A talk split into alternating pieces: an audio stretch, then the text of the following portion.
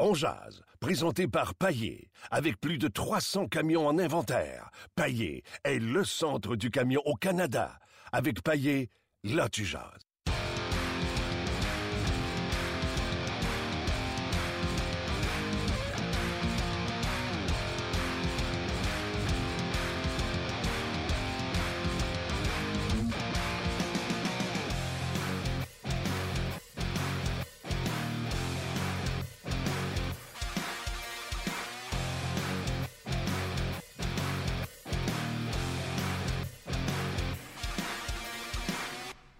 Bonjour et bienvenue à cette autre édition de On édition du 28 octobre 2016.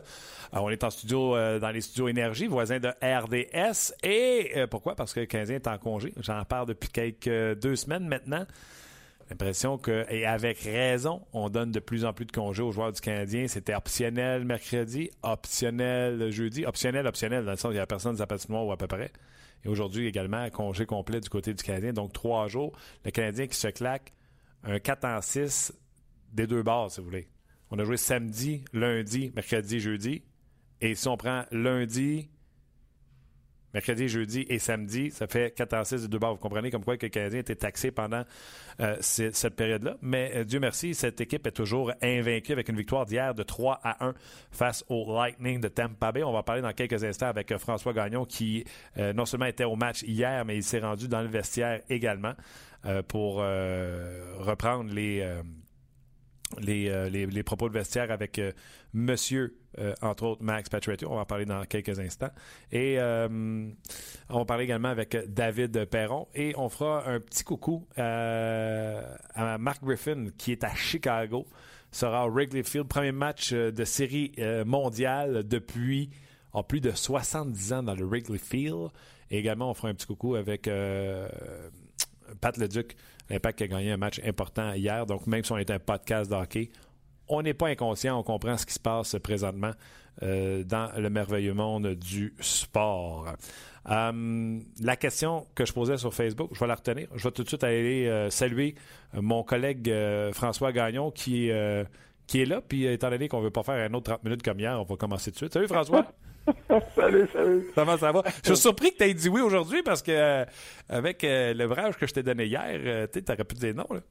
Mais non, mais regarde, hier, c'est une conversation. Dans le fond, c'est pas de l'ouvrage. Là, On parle de choses qu'on aime, on parle avec passion du, du sport qu'on suit, de l'équipe qu'on qu'on épie jour après jour. Donc, c'est pas c'est pas de l'ouvrage. Tu vas comprendre? C'est pas faire une demi-heure. Non, c'est ça. Mais tu vas comprendre que tu m'as quand même inspiré. Tu as inspiré Luc et, moi aujourd'hui.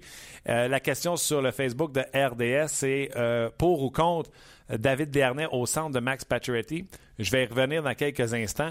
Euh, tout d'abord, parlons du match en tant que tel hier.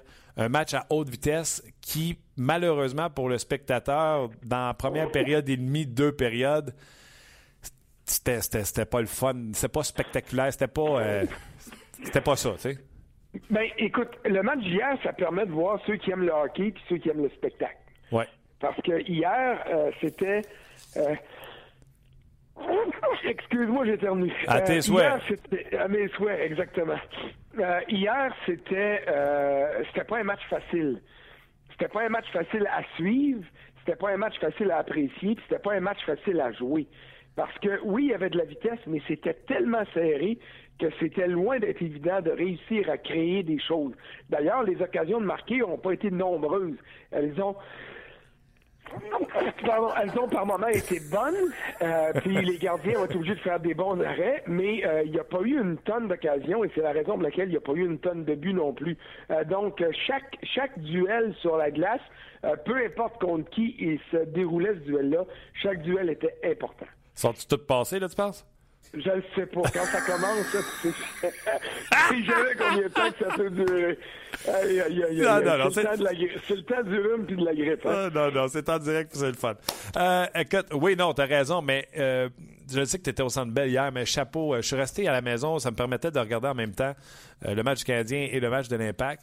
un peu de fatigue accumulée également là-dedans je te dirais que j'ai adoré une intervention de Vincent D'Anfous. Tu sais que la partie d'hier, c'est Jean-Jacques Dagneau qui disait c'est une des parties les plus vides dans laquelle j'ai été impliqué. Ça patinait rondement.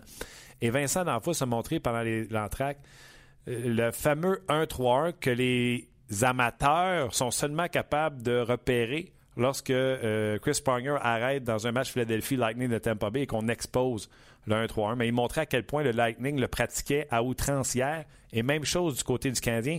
Il n'y a pas d'espace à la glace, François.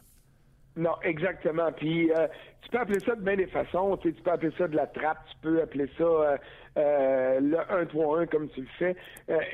tu sais, les, années difficiles, quand toutes les équipes jouaient la trappe, puis c'était c'était désagréable, il y avait de l'accrochage, c'était des trappes passives. La différence dans le match d'hier avec les trappes d'avant, c'est que euh, euh, oui, il y a des systèmes défensifs qui sont euh, élaborés par les coachs, qui sont appliqués par les joueurs, mais il y avait de l'action sur la glace. C'était des trappes actives. Tu veux amener les joueurs à rentrer dans ta trappe, tu veux mettre de la pression, tu veux pousser l'adversaire vers l'erreur. Donc ça rend ça rend le match intéressant quand tu veux vraiment te donner la peine de regarder puis de l'analyser. Et c'est ça qui est le fun de voir un gars comme Vincent D'Anfous, qui été un grand marqueur de but puis un, producteur de points dans la Ligue nationale, mais qui a été victime de ces trappes-là, qui est en mesure de, dire au monde, hey, regardez là, c'est intéressant ce qui se passe à la. C'est peut-être pas hautement spectaculaire, mais regardez à quel point chaque, euh, chaque mètre carré sur la patinoire est dur à conquérir parce que l'autre club te donne strictement rien pour avancer. Oui, excellent point à ce niveau-là. Euh, par contre, on disait que c'était un match euh, baromètre pour le Canadien. On voulait se mesurer au meilleur. Euh, c'est le match qu'on attendait depuis le début du mois d'octobre. Si le Canadien avait perdu, je t'aurais demandé est-ce que le Canadien est vraiment loin du Lightning? Comment loin ils sont du Lightning? Alors, je vais changer ma question. Je vais dire même si le Canadien a gagné hier, est-ce que c'est la meilleure des deux équipes?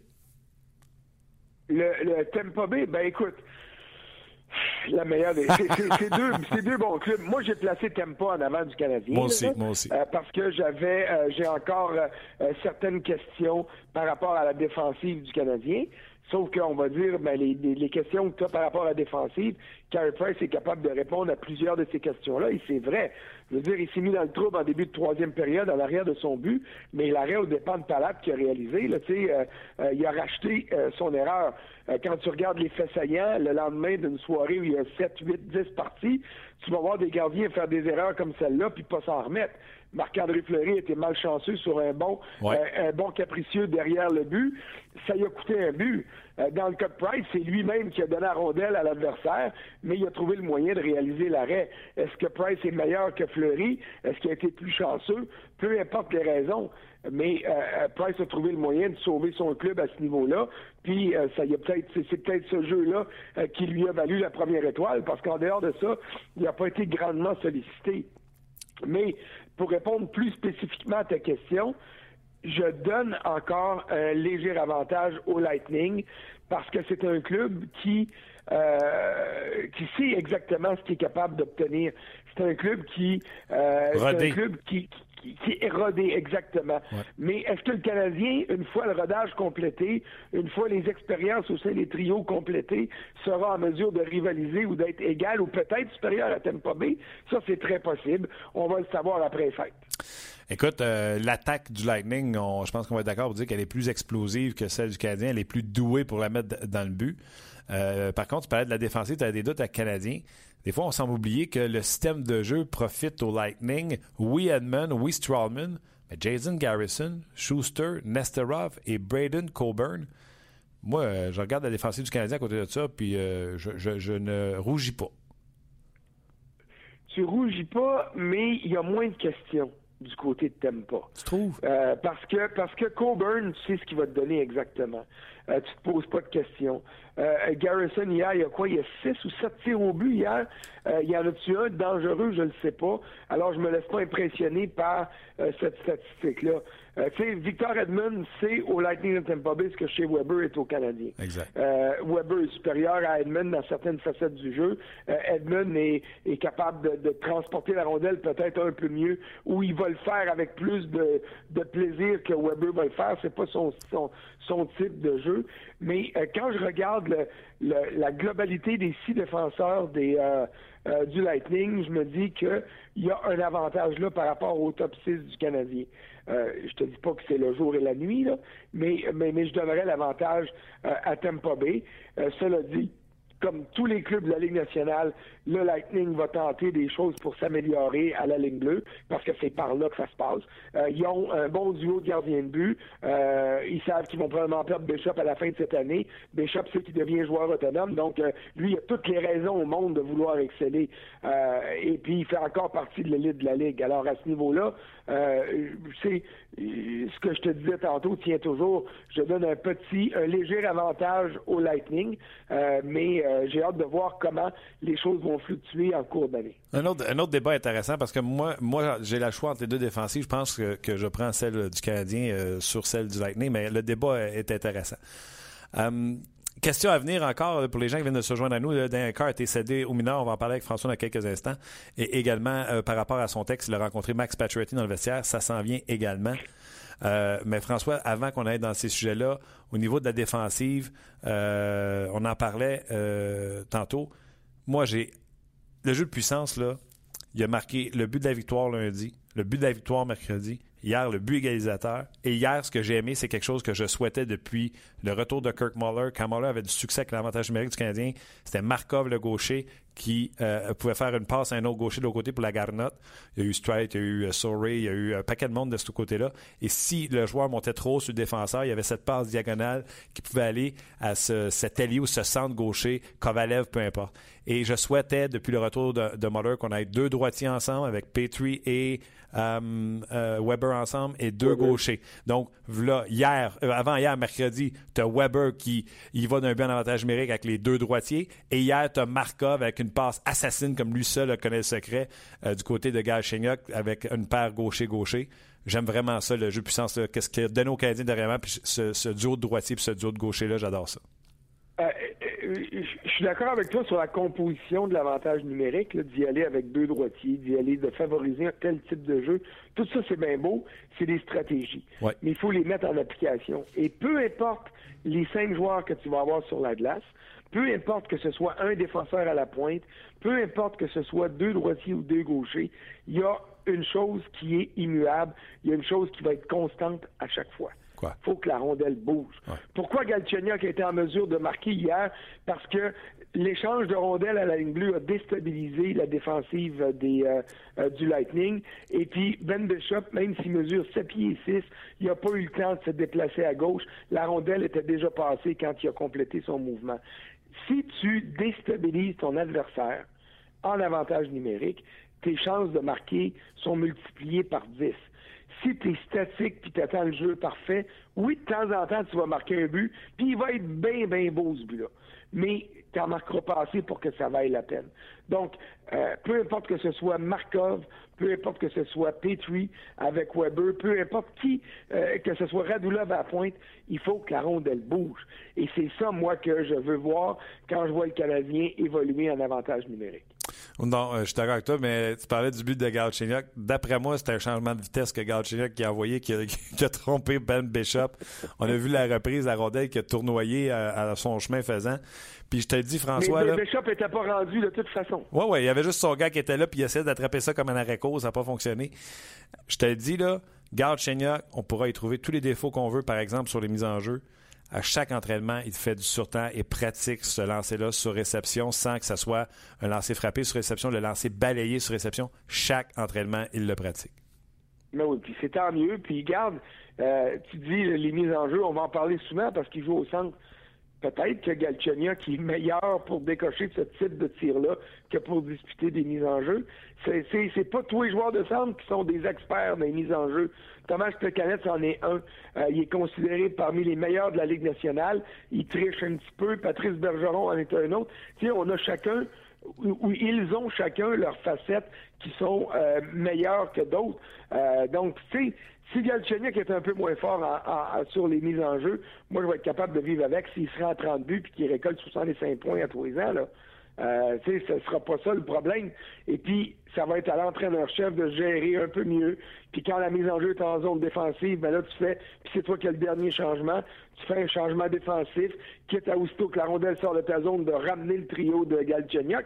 C'est pour ça que les coachs sont payés des gros salaires. C'est pour euh, gérer leur club.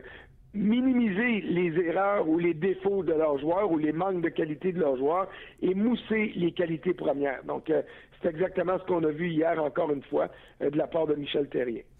OK, euh, je t'amène maintenant au sujet de ton article sur le RDS.ca. Tu es allé dans le vestiaire, tu as rencontré Max Pacioretty qui joue présentement avec David Desharnais.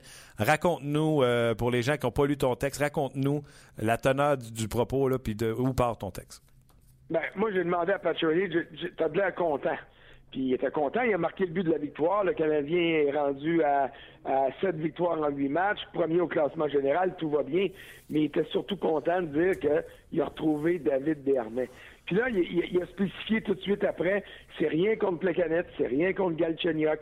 Euh, je suis à l'aise avec ces joueurs-là aussi, mais je suis davantage à l'aise avec, avec. Mais là, le problème, puis Paturity le sait comme toi, comme moi, comme tout le monde, c'est que David Desharnais, il est critiqué des fois injustement, mais il est critiqué quand même, puis on se demande s'il peut assumer un rôle de premier joueur de centre au sein d'un club. Paturity a réglé ça hier. Il m'a dit, ben, ben, arrêtez de dire qu'on est le premier trio, puis mettez-nous le troisième trio. Ça me dérange pas, pas en tout. Si j'ai moins de temps d'utilisation, ça me dérange pas tant que je suis capable de le maximiser. Et là, c'est ça la situation qui va arriver. Parce que, bon, avec Paturity, Bernay, Andrew Shaw, on s'entend pour dire que le Canadien a un bon trio. Est-ce que c'est un trio numéro un? Moi, je crois pas. Euh, c'est quelque part entre un numéro un et un numéro deux. Et là, ben là, on va avoir une autre tentative probablement qui va s'étendre, puis j'espère qu'elle va se prolonger sur quelques matchs avec Gallagher, Galchenyuk et Radulov. Est-ce que c'est un trio numéro un? ça pourrait le devenir. Euh, il est quelque part entre un et deux lui aussi. Donc, tu as deux trios intéressants là, avec ces combinaisons-là. Et euh, j'espère que Michel Terrien va leur donner deux, trois matchs pour voir comment, quel genre de chimie peut s'établir. On le sait qu'il y a une chimie entre Gallagher et Galchenyuk. On sait qu'il y a une chimie entre, entre et Pacioretty. Est-ce que Andrew Shaw peut se mêler à ça? Ben, sur le but de Pacioretty, on l'a vu, là. Dernay et Shaw ont fait du très beau travail, très bon travail en échec avant. Shaw est allé compliquer le travail à Bishop après coup. C'est pas un cave, là, Andrew Shaw. Il sait ce qu'il doit faire pour aider son club à gagner. Et puis Radulov, ben, me dire une chose, avec sa passion contagieuse, son talent, ses, euh, ses qualités de passeur, peut-être qu'il va réussir à mettre en valeur Galchenyuk un peu plus. Tu aime tirer, Pacioretty, c'est un tireur. Est-ce que c'était la meilleure combinaison possible? Peut-être pas. Mais là, maintenant que tu as Gallagher qui va travailler autour du but, que tu as Radulov qui travaille partout tout le temps, puis que tu as Galchenyuk qui est rapide puis qui a un bon tir, peut-être que c'est la meilleure combinaison possible euh, euh, pour, pour ces trois gars-là, puis que Pacioretty, Shaw et Desharnais, c'est la meilleure combinaison possible. Et là, ça va ramener ton bon ami euh, Thomas Plekanec au sein d'un troisième trio dans un rôle qui va être plus défensif, mais honnêtement, là, il est peut-être rendu là. Ça, ça va être encore à Michel Terrien puis à Kirk Muller à lui faire accepter ce rôle-là. J'adore, j'adore euh, ce que tu dis. Premièrement, la réponse de euh, Pacioretty, je vais commencer par te poser euh, la question suivante. Je ne l'ai pas entendu, c'est toi qui l'as entendu. Moi, j'entends ça. Je t'entends le raconter. Pour moi, c'est une phrase de leader. De dire, appelez-nous troisième trio, moi, en autant que je maximise le temps que je suis à la classe. Pour moi, là, ça, c'est du leadership. Exactement. Puis j'ai posé cette question-là Écoute, on était trois, je pense. Il y avait Jean-François Chaumont du journal qui était avec moi. Et puis, il y avait Guillaume Lefrançois de la presse qui était là aussi. Puis, si j'en oublie un, là, je m'excuse. Puis, à un moment donné, j'ai dit à Patrick. Patrick a dit, je le sais qu'il est critiqué, David. Je l'ai défendu. Puis, à un moment donné, ça devient ridicule, le nombre de critiques à son endroit. Fait qu'il dit, je ne sais pas si ça vaut la peine de parler. après ça, j'y ai rajouté. J'ai dit, ouais, mais là, il y a du monde qui se pose la question le capitaine, il va-tu bouder parce qu'il y a moins de temps de glace, parce qu'il n'est plus sur le, entre guillemets, premier trio? Puis il a dit, moi, je bouderai jamais. Moi, je veux qu'on gagne. Et puis ça, c'est une mentalité, tu l'as dit, de leader.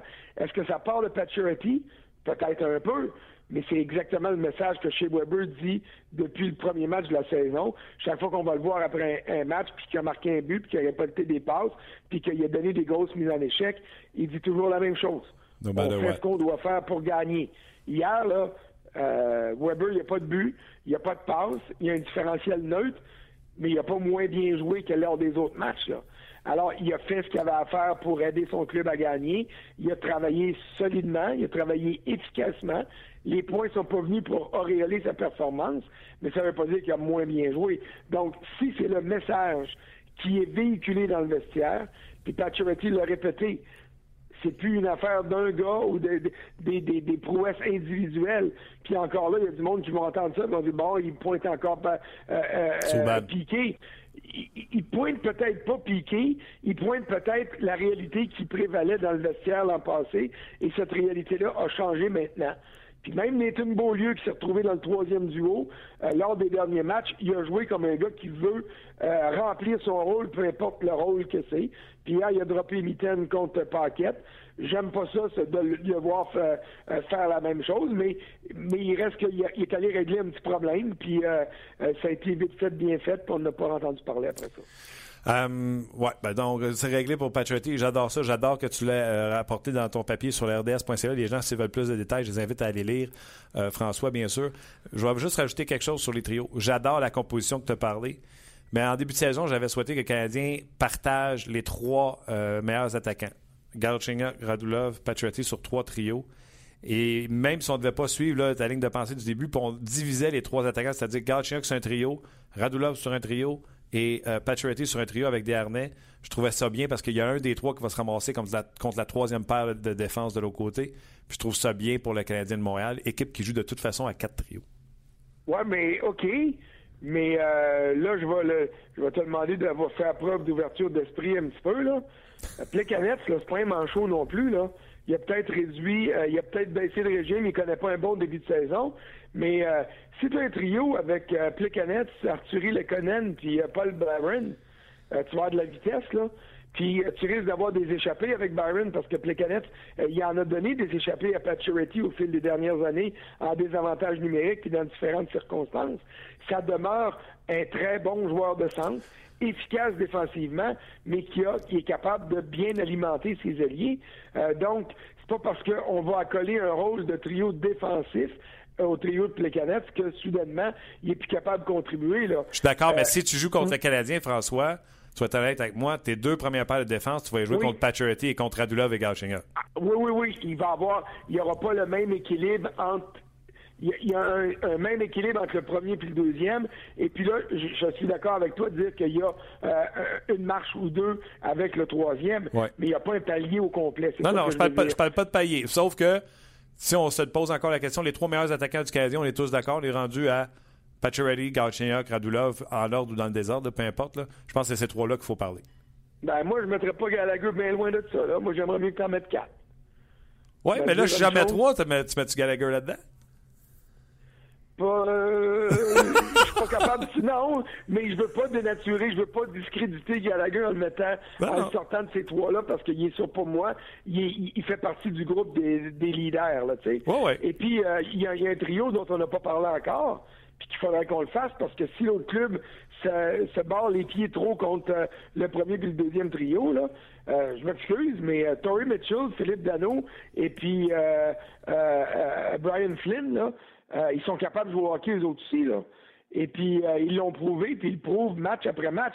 Bon, euh, Mitchell ne marquera pas 41 buts cette année, qui est le rythme actuel qu'il maintient. Mais euh, si, on, si on décide de, de, les prendre à la légère, ben, ils vont être capables de faire payer le prix à l'adversaire. donc, à ce niveau-là, moi, je vois, je vois vraiment, OK, une petite marche entre les deux premiers puis le troisième, mais il n'y aura pas une grosse marge entre le troisième et le quatrième. Donc, c'est ce qui fait que Michel Terrien a joué pratiquement également ces quatre trios hier. Et puis ça, c'est euh, ça, c'est un maudit beau vote de confiance à tout le monde. Ah ouais, puis le quatrième trio, là, dans le temps, les gars envoyaient leur quatrième trio pour aller brasser à la soupe puis changer le tempo. Michel Terrien fait la même affaire que son quatrième trio, mais c'est pour aller, excuse-moi le terme, aller gosser les autres. Ils sont tellement rapides puis mettent tellement de pression. À un moment donné, il y a besoin de momentum, il les envoie. Allez gosser les gars à l'autre bord, là, puis provoquer des revirements. C'est ça qui fait que son quatrième trio. Ben oui, puis il l'a mis sur la glace avec une minute à faire, avec une mise en jeu en territoire du Canadien. Bon, la mise en jeu était à droite, c'est ce que Mitchell m'a dit. Il dit si la, mise en jeu avait été à gauche, peut-être que c'est Plekanec qui a été là, mais il en demeure pas moins qu'il a fait confiance au quatrième trio au complet. Ah j'ai posé la question à Michel Terrier, il a dit oui, gauche-droite, ça avait une, euh, il y avait une incidence dans ma décision, mais il dit je voulais démontrer de la confiance au quatrième trio, puis les récompenser.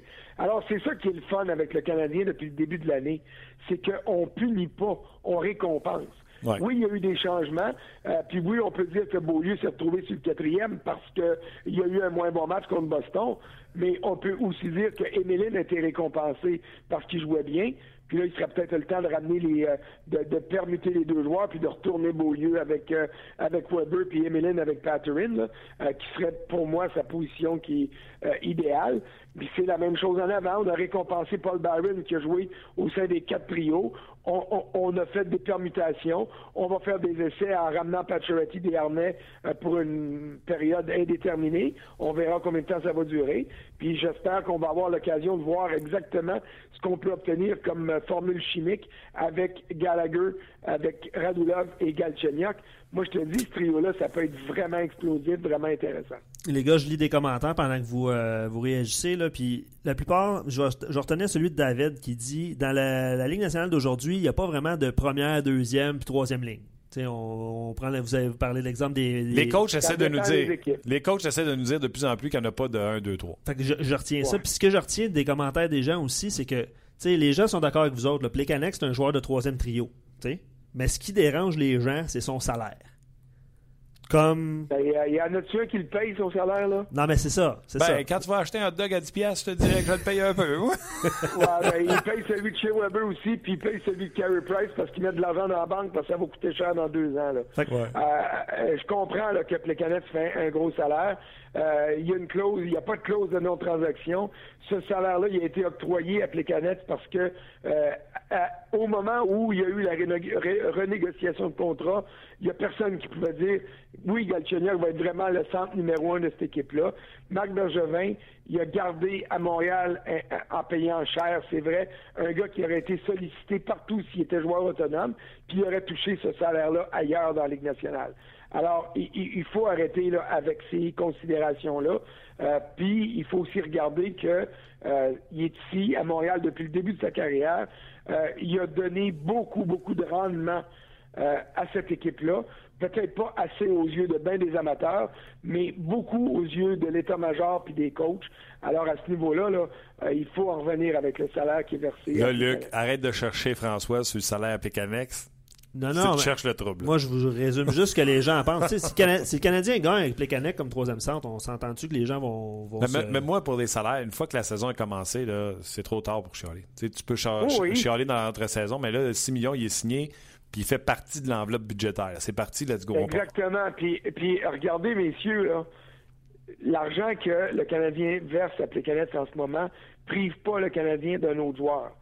Dans deux ans, Plekanec ne sera plus là puis on pourra, ou on ne pourra pas lui donner ce salaire-là, parce que l'argent qu'on donne à Plekanec maintenant devra être redistribué à Carey Price, à Max Pacioretty et à Alex Galchenyuk. Donc, tu ne pourras pas te permettre d'avoir un troisième centre à 7 millions. Peut-être que ce troisième centre-là, ce sera Philippe Dano. Peut-être que ce sera euh, euh, euh, Michael McCarron.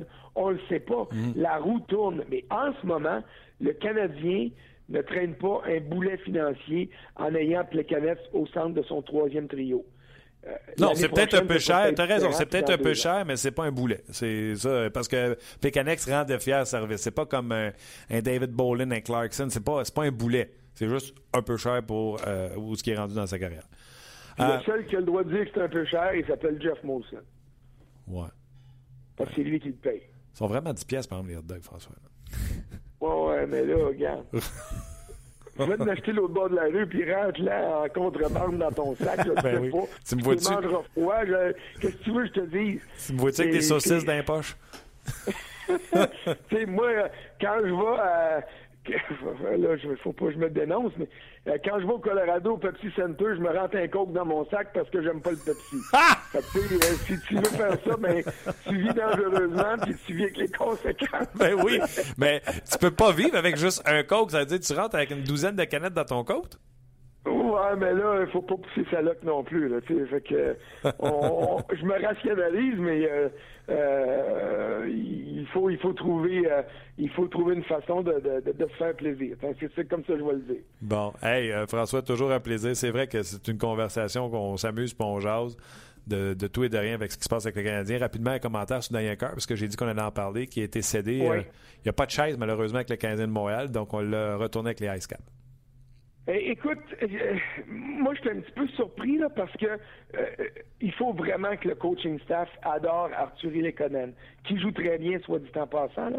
Mais je me disais qu'à un moment donné, c'est peut-être un gars comme Carr qu'on pourrait voir avec Plekanec et puis euh, Paul Barron au sein d'un troisième trio, ne serait-ce que pour donner un répit à la recrue ou même pour motiver Barron un peu plus si jamais il décide de baisser le régime, quoique il nous a pas donné ces signes-là. Mais Daniel Carr doit jouer ce qui était vrai pour Michael McCarron l'est euh, au même titre pour euh, Daniel Carr. Hmm. Alors, euh, il s'en va là-bas, mais je serais pas surpris qu'on le revoie avant longtemps. Ouais, tu sais, on n'entend pas le coach aujourd'hui, c'est congé, c'est peut-être juste pour jouer les matchs du week-end. Tu sais comment c'est dans la Ligue américaine de hockey. On l'envoie peut-être juste là parce qu'on savait qu'il ne jouait pas samedi contre Toronto. Va en bas, va jouer deux, trois matchs du week-end, puis on s'en verra. Le Canadien ne joue pas avant mercredi prochain. Euh, je ne sais pas où les Ice Caps sont en fin de semaine, mais peut-être que le voyage se fait bien de Montréal. Puis euh, trompez-vous pas, l'année prochaine, quand euh, le club école va jouer à Laval, des, des retours comme ça dans les mineurs pour permettre aux joueurs qui ont passé deux matchs sans jouer euh, d'évoluer, euh, de revoir de l'action. Vous allez en voir euh, régulièrement, à toutes les semaines probablement. Alors, ça fait partie de la gestion du personnel, puis tu as raison de le souligner. Ben, Daniel Carr va jouer deux matchs en fin de semaine. C'était à St. John's les deux, vendredi, samedi. Oui. Bon, ben, t'as des, des vols directs entre Montréal et Terre-Neuve, là. C'est pas la fin du monde, là, tu sais, là. Fait que, c'est une, c'est une bonne, comment je dirais ça, c'est une bonne c'est une bonne gestion, d'autant plus qu'il n'a pas à passer au balotage, donc il est sûr de ne pas le perdre, puis tout ça. Alors, euh, lui, il va faire des points aéroplans euh, cette année pas mal. ben, regarde. L'année prochaine, ben, il va avoir besoin de s'acheter une carte de métro, c'est pas pire. Ça va coûter moins cher pour le Canadien. bon, ben regarde, tu vois, on l'aura appris ici. François Gagnon, j'invite encore une fois les gens à aller euh, te le lire sur le rds.ca. Je te souhaite un bon week-end, puis on se reparle la semaine prochaine. Merci. Bye bye. C'était, euh, écoute, euh, on s'est dit hein, avant l'entrevue, on allait faire juste un petit 12-15 minutes. Tu sais quoi? Quoi? 29 minutes 25 secondes. Ben écoute, il a, raccroché, là? Euh, oui. Tant qu'il ne nous charge pas double cachet. OK. Il a raccroché, hein? Ça se réécoute en téléchargement, par exemple. Hein? Toujours un plaisir, puis on le voit, là, euh, les gens sont contents d'entendre François. Je pense que les gens aiment ça quand les gars n'ont pas de retenue, les gars se laissent aller, les gars jasent. Puis François, euh, c'est un de ceux-là. Ben, beaucoup de réactions, en tout cas, ça c'est sûr. Oui. Euh, on s'en va à David Perron? Ah, absolument. Un peu plus tôt, j'ai discuté avec David Perron, qui était en direction de l'Arena pour un entraînement avec les Blues de Saint-Louis. Je vous le dis, là, il y a du bonbon là-dedans. David Perron. Ben, comme à tous les vendredis, on le retrouve. C'est David Perron. Salut, David. Salut, Martin, ça va bien? Ça va super, toi? Yes. Quel plaisir de regarder un match un samedi soir, Calgary Blues puis de voir direct en partant que David Perron s'inscrit pas à la marque une fois, mais deux fois, pour terminer ce match-là avec un tour du chapeau et une passe. Tu, dis, ah, il faut que je reparle à Martin demain pour ma prochaine game. C'est ça que tu t'es dit? je te mentirais pas, j'y ai pensé. C'est bon, ça. Pas vrai? Ah, ben, Colin, comment ça? Là? Comment t'expliques ça? Tu me disais tout le temps que tu avais des bons matchs. Mais là, euh, c'est, ça s'est concrétisé avec une grosse performance de quatre points, entre autres. Euh, euh, félicitations pour le patin, euh, de ramener à rondelle avec ton patin sur ton bâton, je pense, sur ton deuxième. très habile là-dessus. Comment t'expliques que là, ça a débloqué samedi? Honnêtement, c'est ça le hockey. C'est ça qui est, difficile à comprendre pourquoi ça débloque que j'ai eu quatre points ce match-là, j'ai eu zéro dans, les autres en ce moment. c'est très difficile à expliquer le hockey de ce côté-là. C'est pour ça qu'il faut vraiment que je fasse confiance un peu au, hockey gods, comme on dit tout le temps, puis euh, vraiment bien se préparer, se préparer sur la patinoire, euh, puis euh, donner du temps extra là, quand, quand c'est possible pour justement quand que les, les matchs de même que tout va de ton côté, que ça allait vraiment de ton côté. Puis je me, je, me, suis concentré là-dessus, puis ça, ça, a bien été à Calgary. puis je te dirais que c'est ça qui est c'est ça qui est, frustrant de l'autre côté aussi, comme la, le match suivant, c'est encore contre Calgary, mais à Saint-Louis. Puis, euh, il y avait beaucoup, on n'a pas joué un bon match tout, mais je dirais, moi, j'en ai encore joué un, super bon match. Puis j'ai créé beaucoup de chances de marquer. Puis, regarde, encore une fois, ça n'a pas rentré. Donc, il faut vraiment juste continuer. Puis, euh, au moins, j'ai eu la preuve que dans une des parties, ça a marché. Puis, euh, je sais que sur 82 matchs, ça va finir par devenir plus une moyenne. Il y a plusieurs choses là-dedans sais, les gens qui suivent le hockey euh, de près ou de loin, ils regardent le deuxième match. Vous avez battu Calgary chez eux. Ils s'en viennent jouer sa route alors que vous les avez rossés. Elliott est dans le but. Il n'est pas hâte d'arrêter un pamplemousse depuis le début de l'année. Bang, la game finit 4-1. C'est encore les hockey gods, comme tu dis, ou euh, tu, sais, tu dis vous avez bien joué, mais comment tu expliques ça que ça passe d'une extrémité à une autre, surtout sur la route? Oui, ben ça, on, venait de revenir par contre d'un voyage d'une autre dans l'Ouest. Pas évident, là, le, le voyagement dans l'Ouest, il est pas mal plus euh, difficile que quand tu dans la conférence de l'Est. Euh, puis euh, ça avait été un gros voyage pour nous autres. je te dirais que personnellement, je sentais de la fatigue dans mes jambes. Là, puis je te dirais que sans avoir trop parlé aux autres gars, je pense que c'était évident qu'il y en avait pas tout seul qui se sentait de même. puis je pense que ça, c'est un facteur, mais euh, je pense que la Ligue nationale d'aujourd'hui, on sait que ça, ces choses-là vont arriver, puis faut être capable de tirer une, bonne performance d'équipe, même à 80% Puis euh, on n'a pas exécuté. On a, tu sais, quand ton énergie est moins là, il faut vraiment que tu te concentres sur tes passes, sur tes sorties de zone. Euh, pas faire des erreurs inutiles. Euh, quand tu sais que les défenseurs, ça fait une minute, une minute vingt, sont sur la patinoire parce que c'est la, la, deuxième ligne que, qui sont avec eux autres, de, vraiment être intelligent d'envoyer la rondelle dans le fond de, du, territoire pour leur donner une chance d'aller changer. Puis c'est rendu de même la Ligue nationale. C'est ça qui est fou parce que souvent, je pense que j'étais pareil en tant que partisan avant que je joue dans, la Ligue nationale. Souvent, je critiquais les joueurs pourquoi ils l'envoient dans le fond aussi souvent que ça? Mais souvent, ils ont des arrière-pensées de même. OK, le défenseur, ça fait une minute trente qu'il est sur la patinoire, il est, il est brûlé raide pour qu'il ait changé. Puis en ce moment, si je fais un, un ligne bleue, on risque de se faire euh, marquer, puis à cause qu'on va se faire marquer, ben, ça va être moi qui va être blâmé, ça ne sera pas euh, le défenseur qui est plus capable de défendre. Donc, c'est plein de petites choses de même, puis euh, les détails sont rendus extrêmement importants dans la Ligue nationale. J'aime tellement ça ce que tu viens de dire sur le fameux, entre guillemets, dump and chase, parce que j'essaie, entre guillemets, de, de, montrer, d'éduquer au monde qu'il n'y a pas un coach qui rentre dans un vestiaire et qui dit « À soir, la stratégie, c'est dump and chase » on a beaucoup parlé de ça. C'est vraiment une question de pourcentage. au lieu d'avoir un 8% de chance de traverser la ligne bleue devant deux défenseurs quand tu seul, tu envoies ça dans le fond, tu vas provoquer une bataille euh, un contre un pour avoir un meilleur pourcentage de chance de garder la rondelle.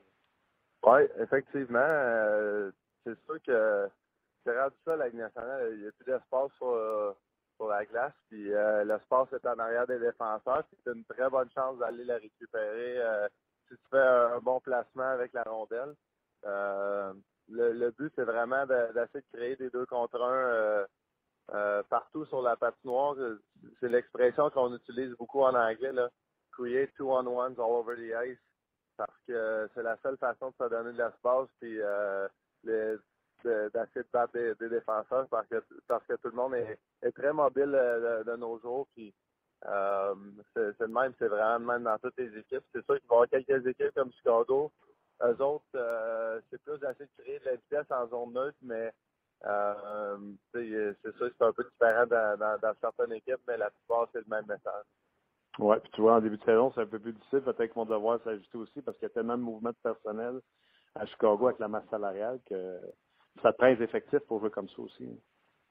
Oui, non, euh, exactement. C'est vraiment ça. Puis, justement, des fois, le pourcentage est peut-être bon pour que tu peux euh, effectuer un entrée avec contrôle de la rondelle, mais comme je te dis, c'est un arrière-pensée que tes deux défenseurs, ça fait une minute trente. Ben, souvent, je sais pas si euh, monsieur, madame, tout le monde me remarque que le défenseur, ça peut faire deux minutes qu'il est sur la patinoire, mais ça arrive un peu plus souvent qu'on peut le penser. Euh, puis si l'attaquant fait une mauvaise décision, puis que finalement le défenseur, ça va faire trois minutes qu'il est sur la patinoire, c'est là qu'on se, qu'on se fait marquer, puis là, le monde dit ah, ça, lui, il pas capable de défendre euh, contre tel joueur, ben, c'est à cause qu'il n'y avait plus d'énergie, puis euh, ça fait une grosse différence.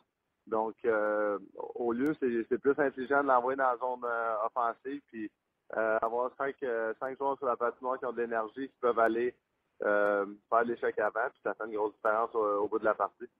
Écoute, c'est pour ça que j'adore te parler. Je m'écris un, plan pour notre conversation, puis je suis encore au premier élément parce que tu tu me nourris tellement en sujet. Tu viens de dire que toi aussi, tu pensais comme ça quand tu étais partisan, mais que tu vois le contraire maintenant que tu joues. Un autre phénomène que, comme partisan, on ne peut pas comprendre, puis tu viens de parler, puis je veux que tu nous l'expliques. la fatigue. Les partisans, tu le sais, quand c'était parti, on vous regardait jouer deux matchs en deux soirs, puis ça disait comment ça va de la fatigue des jambes? Puis on disait, voyons donc, ils ont 22 ans, ils jouent une game d'or, ils jouent au hockey, puis ils sont fatigués.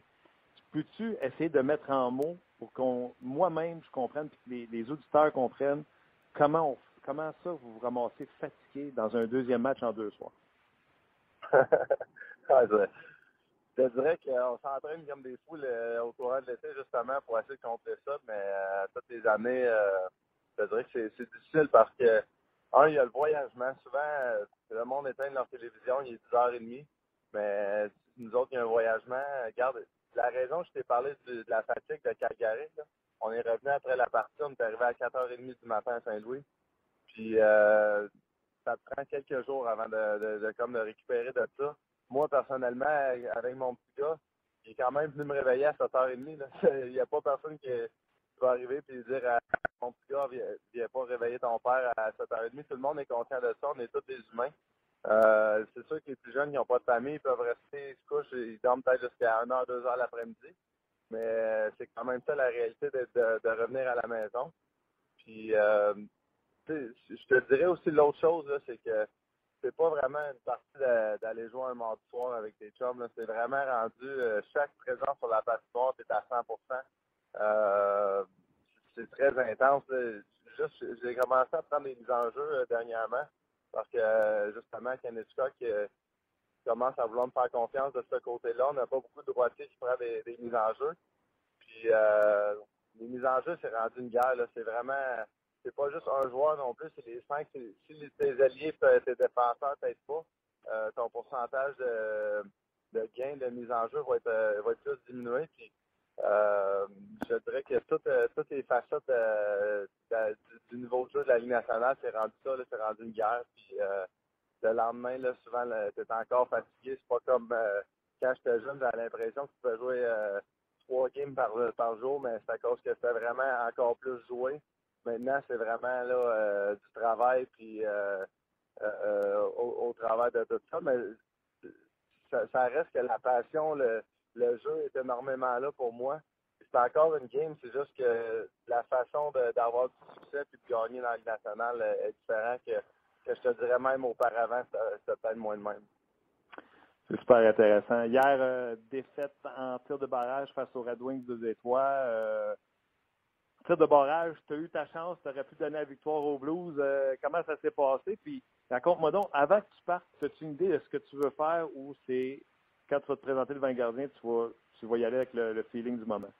Oui, ben, euh, moi, j'ai un gars à Kirk, on est, on est quand même semblable de la façon qu'on voit la, la game. Puis, euh, il est allé juste à l'avant de moi, donc j'ai parlé un peu avec lui sur le banc. Qu'est-ce qu'il pensait? Il me disait que le, côté du bloqueur, il, était, il était quand même ouvert.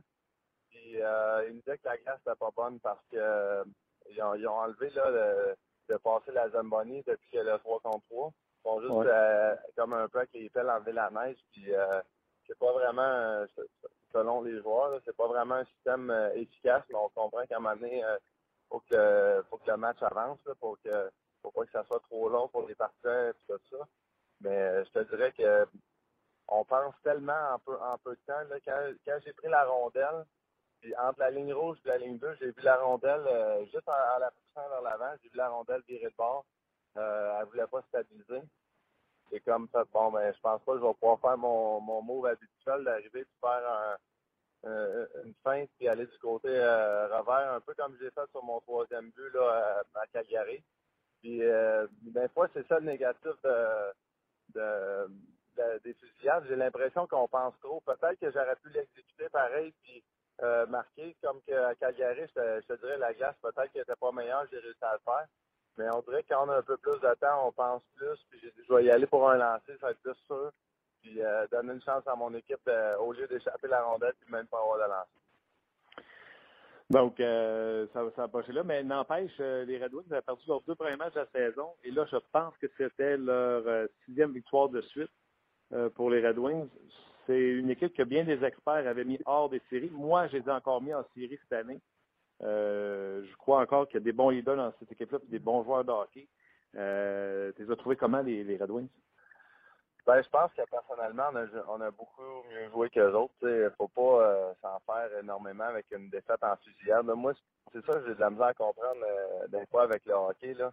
Je veux gagner plus que n'importe qui, mais le feeling dans la chambre après avoir perdu en fusillade versus avoir gagné en fusillade, j'ai de la misère à comprendre. Euh, c'est comme si on, on peut pas sauver, on peut pas, mais si on avait gagné, ça serait le ça serait pas le party, mais tu comprends que je veux dire? C'est bon. C'est quand même bon. Ouais, non, mais c'est vrai. Je suis certain que c'est le même. C'était le même dans toutes les équipes que j'ai été. Puis qu'est-ce que je comprends pas, c'est que ça n'a pas vraiment rapport avec euh, avec la partie en tant que euh, pour parler des Red Wings, moi je pense que euh, s'ils continuent à jouer de même, par contre, je pense qu'ils vont être en série. Là, Nielsen, il m'a vraiment impressionné. C'est un joueur que même euh, quand il était avec les Highlanders, euh, je trouvais extrêmement productif et vraiment un bon joueur de hockey. Puis avec les Red Wings, on dirait ça accorde encore plus avec son style de jeu. ils ont beaucoup de jeunes avec beaucoup de vitesse. Puis c'est vraiment là, leur gardien de but, il était excellent. Puis j'ai entendu dire que même Howard qui n'a pas gardé les buts il était excellent cette saison-ci. Donc c'est sûr que n'importe quelle équipe qui veut faire les séries, ça leur prend un, très bon gardien de but. Puis à date, euh, ils ont tout, euh, tout pour faire les séries. Là. Ouais, puis vous aussi, ça a l'air de bien avec Allen. Je vais revenir dans, dans les semaines prochaines pour euh, Allen, on va avoir le temps d'en parler de lui. Je veux te passer des petites nouvelles qui ont passé dans la nationale cette semaine avec toi. Premièrement, tu as été échangé contre un joueur qu'on disait de talent, de grand talent, qui s'appelait Pay Harvey. Et là, tu as joué avec lui cette année avec les Blues de Saint-Louis. Et là, les Blues viennent de le soumettre au balatage. Puis pourtant, tu regardes les rapports de recruteurs. On dirait que tous les outils sont là, mais ça ne marche pas pour lui. Qu'est-ce que tu peux nous dire sur Payarly? Euh, ben, je veux pas, euh, c'est quand même euh, mes coéquipiers, je veux pas non plus euh, rentrer dans le, négatif nécessairement, comme tu l'as mentionné, c'est quand même impressionnant, son coup de patin, il, il, a bien, il y a bien des choses qui, qui fait extrêmement bien.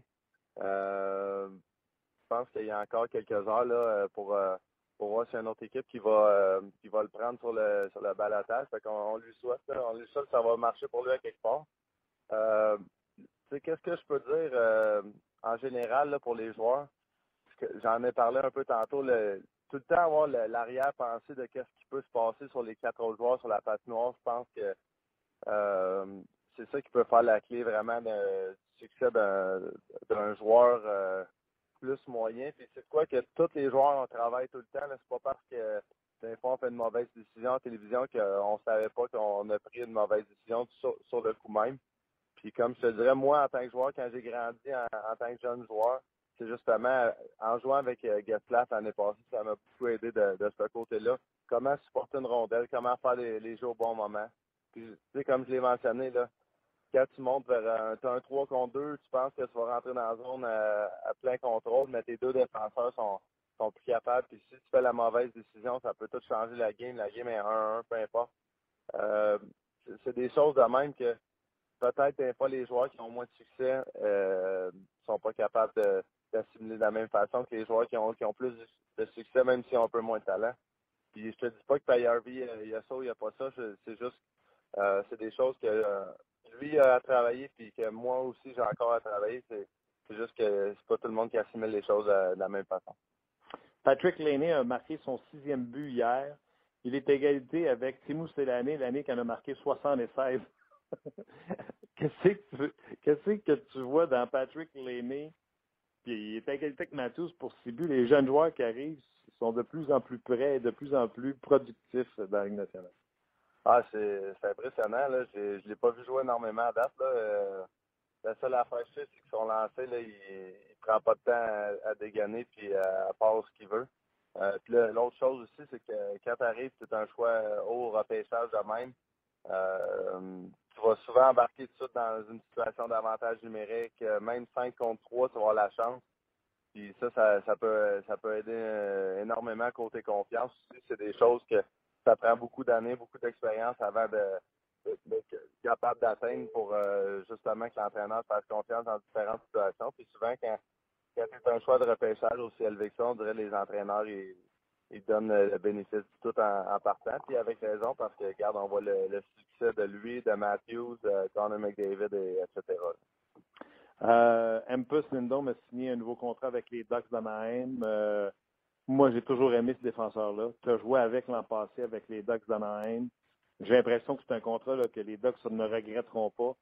Euh, comment tu as vu cette nouvelle-là d'un nouveau contrat pour Lindom que tu connais Oui, il, est, excellent. Je, m'aurais attendu même à, plus euh, que qu'est-ce qu'il a signé, même parce que juste justement son niveau d'efficacité est incroyable. Puis euh, qu'est-ce que j'ai apprécié aussi, qu'est-ce qu'il a dit en, entrevue là, que lui voulait vraiment signer cette année pour que l'équipe soit pas changée aucunement. Puis on l'a vu, sa première année de contrat, ça va être 3 millions pour cette année. Donc j'ai l'impression qu'il a vraiment fait une faveur à l'équipe de ce côté-là. Puis, puis d'un autre côté, ça prouve à quel point il veut gagner. Euh, je pense que on est tellement chanceux de faire le, salaire qu'on fait, puis on sait que même si c'était un million, c'est plus d'argent que n'importe qui. Euh, fait on est quand même conscient encore de, bien des choses de ce côté-là. Puis euh, de voir un gars comme lui vraiment euh, parler avec le directeur gérant et dire moi je veux signer une entente pour que l'équipe soit pas changée aucunement cette année, c'est rafraîchissant à voir. Puis au niveau de talent, c'est un des bons défenseurs à en devenir encore parce qu'il est encore jeune dans la Ligue nationale de hockey. Ah, il trouve le moyen d'envoyer la rondelle au filet sans qu'elle se fasse bloquer. Euh, ben, pas mieux que n'importe qui j'ai joué, mais c'est un des meilleurs que j'ai vu. Là. Il, André cache la rondelle en arrière de son corps, puis il est capable de surprendre les gardiens juste avec un lancer du poignet. Puis évidemment, euh, pour marquer de la ligne 2, ça prend une bonne écran avant du gardien, mais ça reste que c'est impressionnant. Il a marqué des gros buts l'année passée pour nous autres quand j'étais avec les Ducks. Puis, euh, il va juste continuer de s'améliorer. Il est très jeune, puis il a un désir de s'améliorer euh, assez grand. Dernière question avant que je te laisse, on en parlait un peu en dehors des ondes. Euh, je te posais la question, puis je vais te la poser pareil en ondes. L'histoire de Donald Trump, les élections américaines dans un vestiaire de hockey, en parlez-vous? Est-ce que c'est comme un peu dans la société, euh, même au Canada, un peu partout à travers le monde, les gens s'y intéressent parce que que ce soit pour ou contre Trump, ça suscite l'intérêt? Est-ce que ça suscite également l'intérêt dans votre vestiaire? Ah oui, beaucoup d'intérêt c'est sûr que ça va affecter beaucoup de monde. Euh, on a des Américains, euh, nos trainers euh, sont tous américains, donc c'est quand même intéressant de voir leur, vision des choses. Puis je te dirais que beaucoup de, gens, de mes amis, même Facebook, peu importe, parlent en négatif de Trump, mais aux États-Unis, il y a beaucoup de positifs sur lui. les gens qui sont républicains, ils restent républicains, on dirait, peu importe c'est qui ça va être le, candidat. Puis je te dirais que D'après moi, côté au Missouri, en tout cas, euh, Trump, d'après moi, va gagner. Euh, les, républicains vont gagner cet État-là parce que ça a toujours été un État républicain, puis euh, ça va rester demain. Wow. C'est un sujet que les gars vous jasent entre vous autres? Ben oui, ben constamment, là, la télévision dans, notre lounge est, ouverte, puis souvent, c'est sur les nouvelles, puis dans des, nouvelles d'aujourd'hui, ça parle de Trump, de Clinton, puis euh, c'est quand même drôle de voir les débats qu'il y a eu. Il y en a eu un justement à Saint-Louis. Je te dirais que c'était euh, 500-600 mètres de, ma maison. Puis il y avait énormément de sécurité. le nombre de policiers, de, chars de police, euh, c'était assez impressionnant. Les rues bloquées.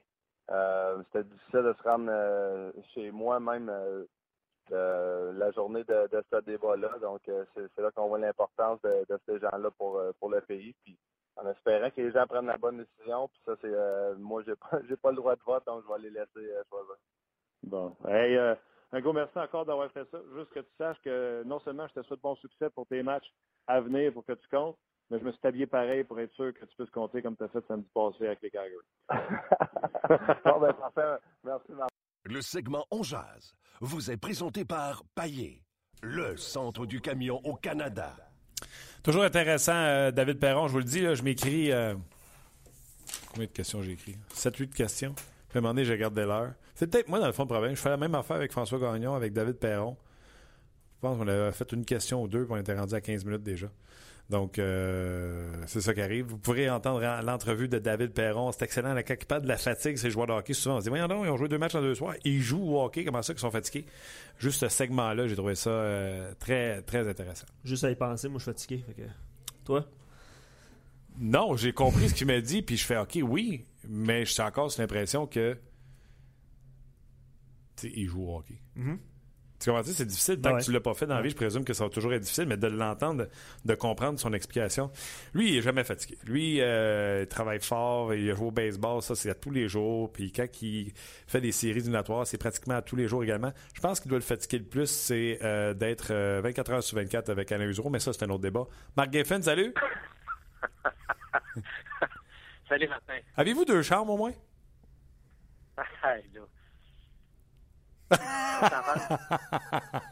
ah, c'est pas. Moi, je sais pas. Euh, Chicago, les chambres étaient peut-être rares. C'est quand même la première série mondiale qui se joue à Chicago depuis euh, au Wrigley Field, pardon, depuis euh, je pense c'est un peu plus de 70 ans.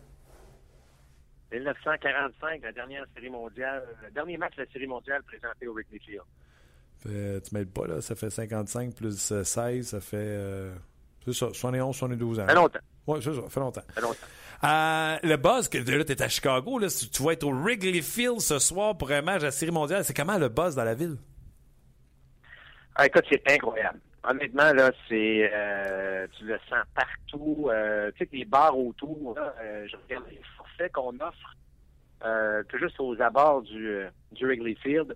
Là, pour 1300 pièces, tu entres dans le bar, tu as euh, consommation euh, à volonté, plus quatre entrées, euh, ça te coûte là, autour de, 2300. Ça peut, ça peut, ça peut coûter jusqu'à 300 dollars juste entrer dans le bar. Puis, évidemment, après ça, tu as des, consommations. Mais écoute, il y a un buzz, là, c'est, évident. Puis il y a un buzz depuis très, très tôt ce matin autour du Wrigley Field. Tu, tu, le sens que là, on, vit quelque chose d'unique. Attends, je veux sûr, j'ai compris. Tu me dis que c'était au-dessus de 1000 pièces. T'es pas dans le stade, t'es dans un bar n'est même pas dans le stade encore. Non. Le prix moyen est rendu à 3 000. oui, j'ai vu ça passer. Le billet le plus cher, 30 000 Fait que je te l'annonce tout de suite. L'ami Maxime Martin n'ira pas t'écœurer dans le Wrigley Field. non, c'est sûr. Mais t'imagines-tu si les Cubs remportent les deux premiers matchs ici, donc euh, prennent l'avance 3 à 1, t'imagines-tu dimanche? Ouais, le prix des billets? Alors, c'est... Euh, mais écoute, ça, ne dérange personne. On a l'impression que...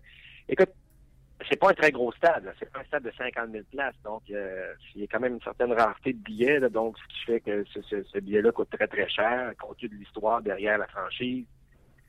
C'est euh, assez, assez unique. Il y a des boutiques des, euh, de la Série mondiale, mais surtout des Cubs partout au centre-ville. On a, l'impression que tous les locaux qui étaient disponibles en ce moment, on les, on les a loués pour vendre des articles des Cubs. c'est vraiment quelque chose de... On, on vit le moment, là. OK, moi, je te pose une question, là. On jase. Steve Bartman, il peut-tu aller au match? Écoute, euh, semble-t-il qu'il ne veut rien savoir. Tu sais qu'on euh, a tenté, je sais a Fox, euh, ESPN, tout le monde a tenté de l'avoir d'entrevue. Il est euh, n'est pas rejoignable, ne veut pas s'impliquer du tout. tu sais qu'il était dans la même école secondaire que Jason Kepnis. Et même Kepnis avait, à un moment donné, euh, souligner le fait qu'on devrait lui demander de, de lancer un des, des, tirs ici, le premier tir officiel lors euh, d'un des matchs présentés ici. Mais Bartman n'a donné aucun signe qu'il ait l'intention de, faire quoi que ce soit. Pour les gens qui n'étaient pas au courant, Steve Bartman, c'est ce joueur qu'en 2003, si je ne me trompe pas, en série de championnat de la Ligue nationale, avait interféré avec euh, Moïse Salou.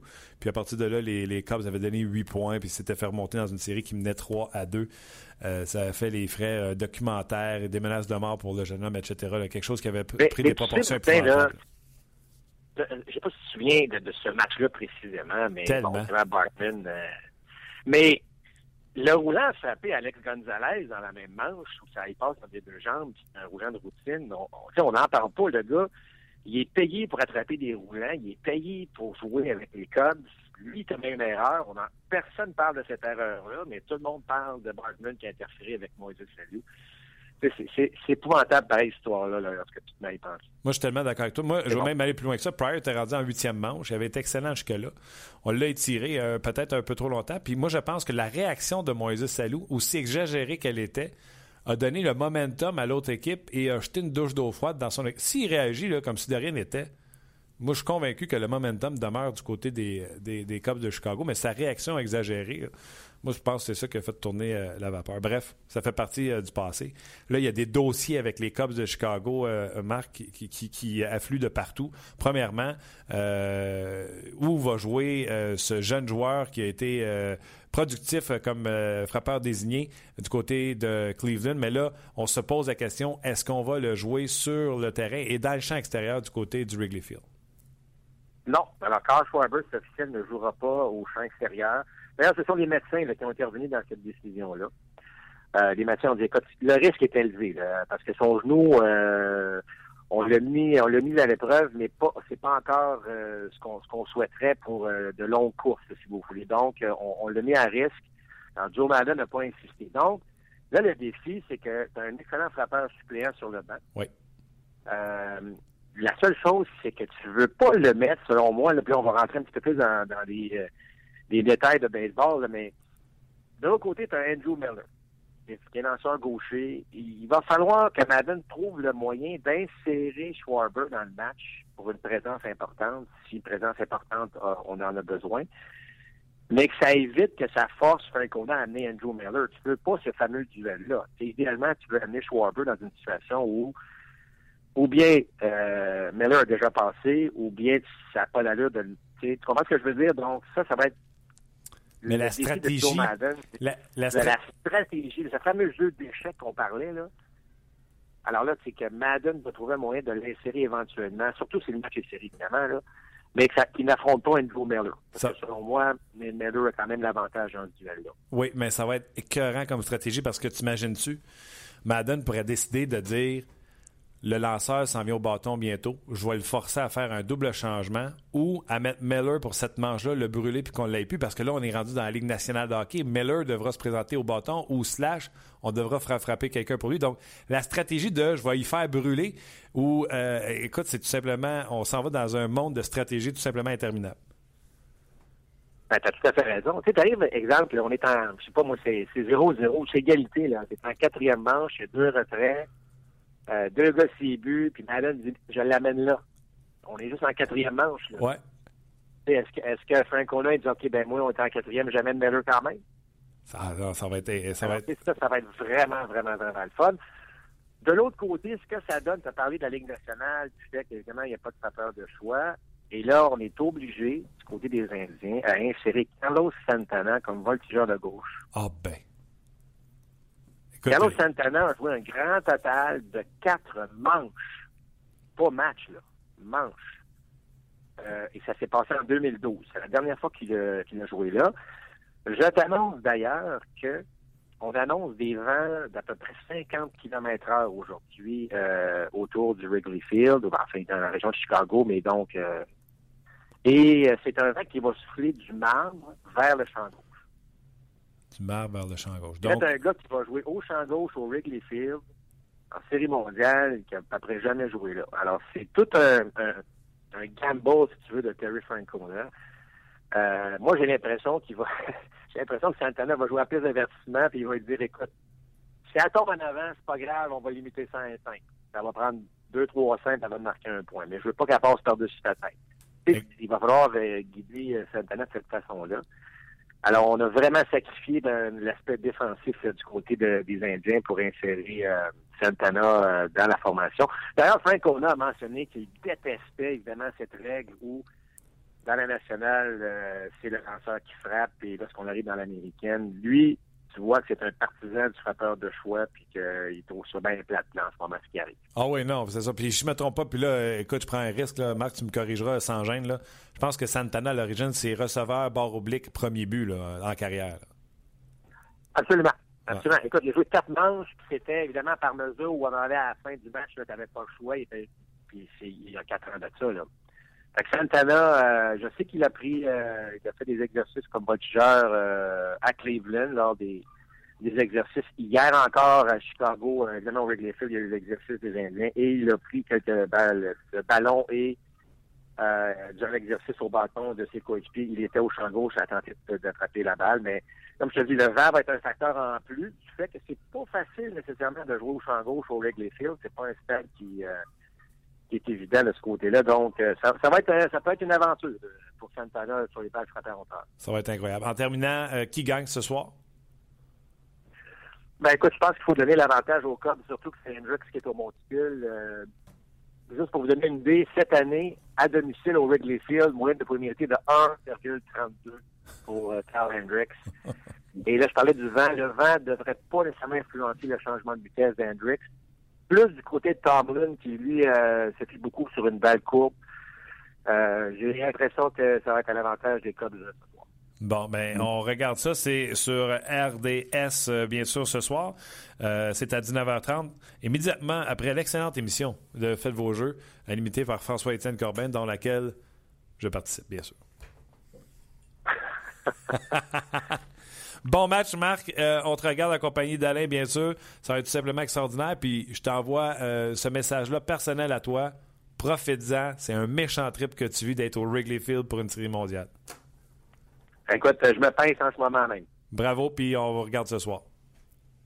Salut, Martin. Bye bye. C'était euh, Marc Griffin. J'ai déjà dit hein, qu'il était gentil. On se le dit euh, tous les jours. ça, c'est une perle, ce gars-là. Ça, là, ça n'a pas de bon sens. Euh, donc, voilà pour la Série mondiale. Ça va être sur les ondes de RDS. Et hier, pendant que le Canadien jouait face au Lightning sur RDS, sur RDS2, pendant les annonces, pendant les entraques, je regardais le match de l'Impact. Euh, euh, l'impact qui a été tout simplement solide. Euh, ils n'ont pas dominé, mais ils ont été puis je suis pas un expert de soccer, puis lui, il l'est bien plus que moi, il va pouvoir nous l'expliquer. Mais ils ont été solides dans le sens qu'ils savaient ce qu'ils avaient à faire, ils ont fait le travail et ils ont capitalisé sur les opportunités de marquer qu'ils avaient. Euh, c'est l'Impact de Montréal qui l'a emporté 4 à 2. Avant de vous laisser pour le week-end, dans quelques instants, on va s'adresser avec euh, Pat Leduc euh, un petit 5 minutes pour mettre la table en vue du match de dimanche. Ça commence dimanche à 3 h au Stade Saputo. Pat, comment ça va? Hey, salut. Salut Martin, ça va bien? Oui, je, disais aux gens que, bon, hier c'était RDS 2, euh, était sur RDS et à chaque pause commerciale, je vais vous donner un truc, là. Souvent, j'explique aux gens, là, mettons le football, juste ça, moi, le football. Parce que le gars, il fait son jeu, il y a 40 secondes pour mettre le ballon en, jeu. Donc, avec le petit jump sur la manette, tu avances de 30 puis ils sont prêts à remettre le ballon en jeu. Alors, regardez le soccer en même temps que le hockey, c'est fantastique. Savez-vous pourquoi? Une pause au hockey, c'est deux minutes. Tu t'en vas au soccer, le temps est continu, il n'arrête jamais. Fait que si tu arrives à la 24e minute, tu sais qu'il faut que tu retournes à 26. Puis l'entraque, c'est 17 minutes. Fait que le temps est tellement bien pensé quand tu fais les deux, c'est fantastique. Pat, est-ce que je me trompe? Hier, Écoute, tu m'apprends quelque chose. Moi, je ne l'ai jamais vu de cette façon-là, mais euh, j'ai confiance en ta technique. Ben, écoute, Donc, sur le 90 minutes, j'ai vu euh, un 34 minutes d'entraque et j'ai vu également, étant donné que euh, 4 s'impose de 2 minutes pendant une période, euh, j'ai vu un autre 10, 12, 13, un autre 30 minutes. Donc, j'ai pratiquement vu 60 minutes de jeu hier. Je me trompe-tu ou l'impact, même si on gagnait 4-0, parce que 4 à 2, on se comprend, là, 4-0. C'est pas qu'ils ont dominé le match, mais ils ont fait ce qu'il fallait en défensive et lorsqu'ils ont eu des opportunités, ils l'ont mis dedans. Ah oui, oui, oui, tout à fait. Et moi, j'ai envie de dire que c'est leur meilleur match de l'année. Euh, parce qu'ils ont suivi le plan de match. C'est sûr que c'est pas une domination euh, en termes de possession, même qu'après une mi-temps, l'impact mène 1-0, mais ils ont 44% de la possession. Ça, ça énerve pas Mauro Biello. Ça fait partie du jeu. On absorbe un peu de pression. Puis même que euh, plus DC United s'avance en attaque, plus l'impact est efficace pour contre-attaquer, parce qu'on a besoin d'espace pour contre-attaquer. On a besoin de l'espace pour qu'Oduro ou Mancosu puissent euh, partir en échappée. Alors, si l'autre équipe n'attaque pas, l'impact a de la misère à faire ça. C'est pour ça que des fois, à domicile, l'impact a un peu de la misère à créer du danger. On, on a de on n'arrive pas à créer un déséquilibre qui donne une ouverture. Là, DC United s'est lancé à l'attaque. Après quatre minutes, déjà, l'impact menait 1 à 0. À la fin de la première mi-temps, c'était 2 à 0. Surtout, là, ce que j'ai aimé dire, c'est que l'impact avait l'instinct du tueur. Ils ont eu des occasions, ils les ont mis dedans. C'est ça qui a fait la différence. Euh, oui, je suis d'accord avec toi, mais le, en guillemets, le remplaçant de Didier, la princesse Drogba. Je fais par exprès parce que je sais que tu n'aimes pas ça. Um, Matteo Mancuso, j'ai envie de te dire, on l'aime, lui. Oui, oui, oui, mais lui, c'est un. Écoute, il a eu euh, déjà, il a eu son meilleur match lui aussi avec l'Impact hier, mais euh, dans les derniers matchs, il avait déjà montré un peu hein, ses qualités. C'était pas son, pas ses premiers buts avec l'Impact, mais je pense que là, il a développé une relation de confiance avec Piatti c'est plus complémentaire dans le sens où Mancosu, c'est un gars qui fonce dans l'espace. Piatti, c'est plus le joueur qui, qui voit le jeu. et sur le deuxième but, là, hier, moi, j'invite les auditeurs à regarder à nouveau ce but-là, puis regarder Mancosu avant la passe. Il va enrouler une course autour du défenseur. Le défenseur commence à juste regarder le ballon, juste regarder Piatti. Et c'est là, ça fait toute une différence. C'est là qu'il se démarque, le ballon va au bon endroit. C'est un peu comme un jeu de football, euh, Martin. le receveur endort euh, son, son, couvreur et le ballon est logé au bon endroit. Et bon, Mancosu, ensuite, il la met dedans. C'est, c'est par contre un gars qui va toujours être moins spectaculaire que Drogba, d'après moi. Mais écoute, tu parles de princesse. Les histoires de filles, là, c'est fait pour que pour que Didier revienne dimanche, euh, joue un peu, peut-être marquer un but. Ça serait peut-être euh, une belle fin euh, à toute cette histoire-là. Mais parlons-en de dimanche, série qui commence au Stade Saputo, 15 h contre le Red Bull de New York. Deux questions. Un, est-ce que l'Impact a des chances? Deux, est-ce que l'équipe est fatiguée parce qu'elle a joué jeudi? Tu sais, normalement, dans la saison, tu vas avoir un mercredi, dimanche, mais là, c'est jeudi, dimanche. Est-ce que l'équipe sera fatiguée sur le terrain dimanche? Euh, premièrement, des chances, oui. Oui, l'impact serait pas en série s'il n'avait pas de chance. Puis, je pense qu'en MLS, il y a tellement de, parité que euh, tu pars euh, au coup d'envoi, tout le monde a des chances. Par contre, les Red Bulls ont terminé très haut au classement. C'est pas pour rien. C'est parce que c'est une équipe bien organisée, bien préparée. Et, en début de saison, l'impact avait complètement dominé les Red Bulls. C'était au stade olympique, par contre. c'est une autre, c'est un peu une autre surface et c'est un autre moment de la saison. Alors, euh, l'Impact doit euh, faire un peu ce qu'on a fait contre DC United, c'est-à-dire euh, bien organiser le milieu de terrain. Je pense que New York est plus fort en milieu de terrain. Et là, tu parles de fatigue. Est-ce que les joueurs vont être fatigués? Oui, un peu physiquement. Mais quand tu gagnes par, pas par quatre buts, là, par deux buts, mais quand tu en marques quatre, tu marques sur la route, je pense que la fatigue, ton état d'esprit, là, il, t'atteint moins. C'est sûr que physiquement, les jambes vont être un peu lourdes, mais euh, le fait de jouer devant les partisans, je pense que les joueurs vont assez vite récupérer. Je pense que Biello aussi a ménagé Patrice Bernier. Il a sorti aussi Donadel. Je pense que c'est deux joueurs qui, s'il y en a qui vont être fatigués, c'est ces deux-là qui vont l'être le premier. Euh, alors, je m'attends, je m'attends même à ce que New York soit prudent euh, lors du match aller. Eux, ils vont compter sur le match retour pour essayer de dominer l'impact. Fait qu'un match nul pour New York, ça ferait leur affaire c'est un peu à l'impact de, prendre l'initiative dans, ce match-là dimanche. OK. Et puis, je t'avais dit ça dernière, mais mettons que je t'ai menti, euh, que j'en ai une petite dernière. Il fera pas chaud. Il fera pas chaud dimanche. Euh, non. Pour le profane de soccer comme moi, là, euh, on parle de 4, 5, peut-être 6 degrés. il va avoir fait dans les moins pendant la nuit, le terrain, les joueurs. Est-ce que c'est un problème pour, pour jouer au soccer, le ballon, tout ça? Raconte-moi. Ouais.